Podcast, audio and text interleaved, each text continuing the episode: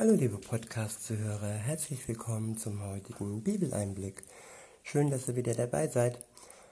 Heute habe ich für euch ein Kapitel aus dem Epheserbrief. Es ist das dritte Kapitel und ich benutze wieder das, äh, die Übersetzung Das Buch von Roland Werner.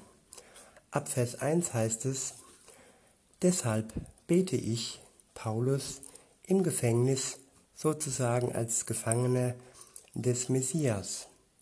Und das, weil ich euch, die ihr aus den nichtjüdischen Völkern stammt, Gottes Botschaft gebracht habe. Das habt ihr doch sicher gehört, dass Gott mir die Verantwortung dafür übertragen hat, euch von seiner wunderbaren Zuwendung zu berichten. Dieses göttliche Geheimnis hat er mich durch eine direkte Offenbarung wissen lassen, wie ich es euch auch schon vorher kurz zusammengefasst geschrieben habe. An dem, was ich sage, könnt ihr erkennen, welchen Einblick Gott mir in dieses Geheimnis des Messias gegeben hat. Das wurde den Menschen in den früheren Generationen noch nicht bekannt gemacht. Doch jetzt ist es seinen ihm geweihten Aposteln und den Propheten durch den Gottesgeist enthüllt worden. Diese bisher verborgene Wahrheit besagt, dass die nichtjüdischen Völker gemeinsam mit den Juden als Erben eingesetzt sind. Sie sind zusammen mit ihnen gerettet und haben zusammen mit ihnen Anteil an den Zusagen, die Messias Jesus durch die gute Nachricht gekommen sind. Ich bin ein Überbringer dieser guten Nachricht. Das hat Gott mir in seiner Gnade geschenkt. Und dabei ist seine gewaltige Kraft wirksam. Mir als dem unbedeutendsten unter all denen, die zu Gott gehören, wurde dieser beglückende Auftrag geschenkt. Ich darf den nichtjüdischen Völkern die gute Nachricht bringen, dass der, dass der jede Vorstellung übersteigende Reichtum des Messias auch für sie da ist. Ich wiederhole, dass der jede Vorstellung übersteigende Reichtum des Messias auch für sie da ist. Vor uns steht eine jeder Vorstellung übersteigende Reichtum. Dieser Reichtum ist für uns ein Geschenk, den wir annehmen können, das wir annehmen können.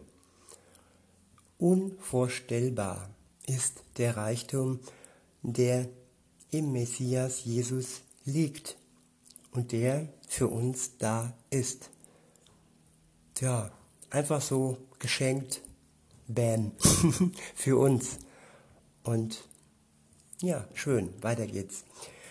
Ich soll vor allen Menschen ans Licht bringen, wie unendlich groß dieses göttliche Geheimnis ist, das von ewigen Zeiten her in Gott verborgen war, dem Gott, der das All geschaffen hat.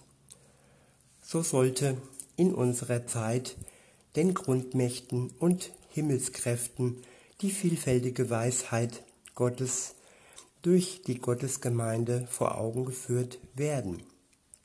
So entspricht es seinem Vorsatz, der aus den Ewigkeiten her stammt.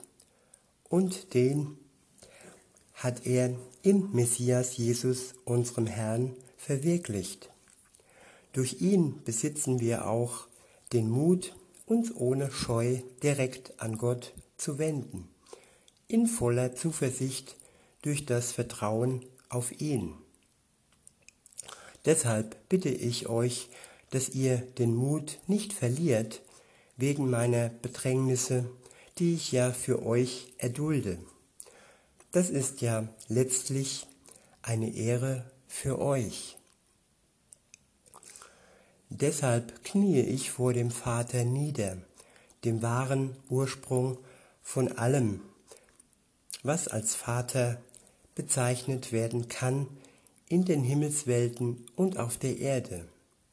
Ja, Gott ist reich an Herrlichkeit, und so bete ich darum, dass er es euch schenkt, dass ihr im Kern eurer Persönlichkeit durch seinen Geist mit Kraft ausgestattet werdet. Ich wiederhole, Ja, Gott ist reich an Herrlichkeit, und so bete ich darum, dass er es euch schenkt, dass ihr im Kern eurer Persönlichkeit durch seinen Geist mit Kraft ausgestattet werdet. Gottes Geist spendet Kraft und das im Kern unserer Persönlichkeit. So wie wir sind, mit unserem Charakter, mit unserer Persönlichkeit, zusammen mit der Kraft Gottes können wir unser Leben leben mit seiner Hilfe.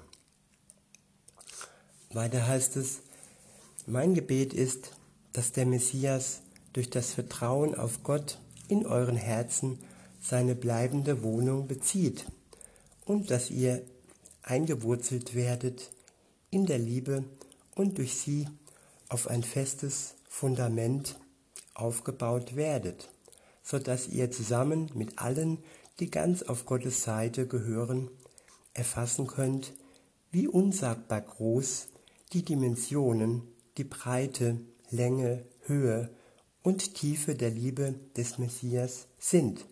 Ja, dass ihr erkennt, wie sehr sie all unsere Verstehensmöglichkeit unsere Verstehensmöglichkeit übersteigt.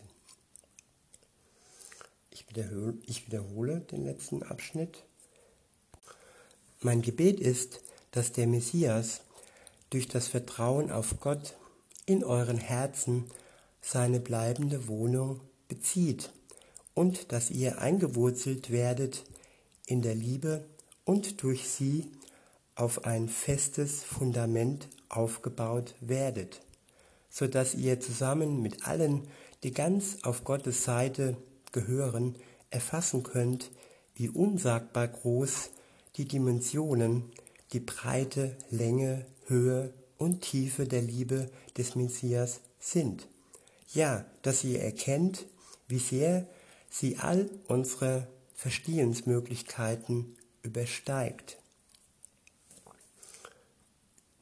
Es geht hier um die, um die Liebe Gottes, um das Vertrauen des Messias, des Messias Jesus in den Vater und dass er in unseren Herzen seine bleibende Wohnung bezieht und dass wir eingewurzelt werden in der Liebe und durch sie eine feste, ein festes Fundament aufgebaut wird.